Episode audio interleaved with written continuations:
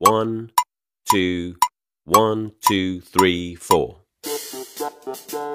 大社会，小新闻，新鲜事儿，天天说。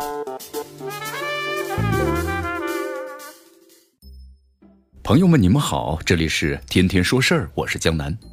十二月五号的时候，警方通报了失联男孩黄某的警情续报。这通报称，经过温州、乐清两级公安机关的查明，这男孩的母亲陈某呀，因为和在外经商的丈夫存在感情纠纷，为测试丈夫对其及儿子是否关心重视，就蓄意策划制造了这一起啊虚假的警情。昨天呢，这陈某因为涉嫌编造、故意传播虚假信息罪，已经被乐清市公安局依法采取了刑事强制措施。哎呀，这起这个案子呀。轰轰烈烈开场，最后以闹剧来收尾。这孩子失联，唯一会引起社会的关注。这警方为了寻找失联的孩子，那可是动用了大量的警力。在各方的查找期间，这孩子的母亲陈某呀，继续假装配合搜寻，其行为已经严重的透支了社会的诚信和良知，也消耗了大量的公共资源，更是严重的扰乱了咱们的社会秩序。这位母亲啊，任性举动。无论是你出于何种的目的，都已经不再是单单的法律意识淡薄的表现了，而是涉嫌触犯法律。来，这里江南为大家普及点法律常识啊。首先，根据咱们《治安管理处罚法》第二十五条的规定，这散布谣言、谎报险情、疫情、警情，或者呢以其他的方法故意扰乱公共秩序的，处五日以上十日以下的拘留，可以呢并处五百元以下的罚款。这情节较轻的，处五日以下拘留或者呢五百元以下的罚款。可见呢，这陈某的行为已经是触犯了《治安管理处罚法》相关的规定，所以难逃相应的责罚。其次的话，根据刑法第二百九十一条的规定，这编造虚假的险情、疫情、灾情还有警情，在信息网络或者其他媒体上的传播，或者明知是上述的虚假信息。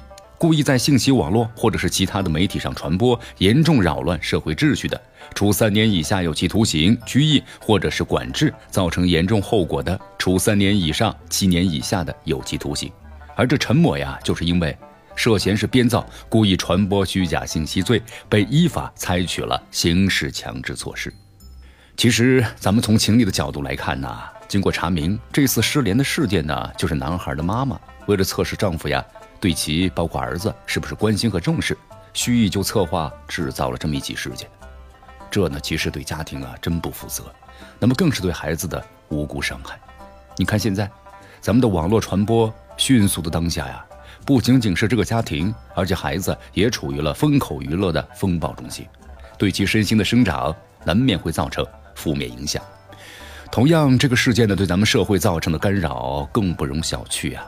根据报道，这孩子失联当天，你看温州全市都在接力找人，志愿者救援队那是一同出动啊！这广大市民也都加入到了寻人的行列当中。举些例子啊，在孩子出现地附近的沙滩旁，很多的救援队啊，都在轮番的寻找，什么挖人呐、网啊、排沟啊、系船都用上了，进行了地毯式的搜寻。你看看，咱们先不说这成本上的付出了吧。孩子的失联也难免会给公众带来恐慌啊！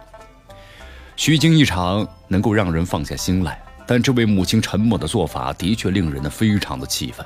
你看，有网友评论了：“消费公众的善是最大的恶。”也就更别说自己的行为触犯了法律。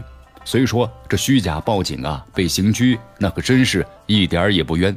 而且这种任性的举动，恐怕对家庭的和睦一点益处都没有啊！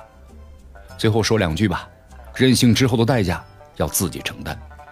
这也警示后来者呀，为人不可任性，这越界必然受到惩罚。这里是天天说事儿，我是江南，咱们明天见。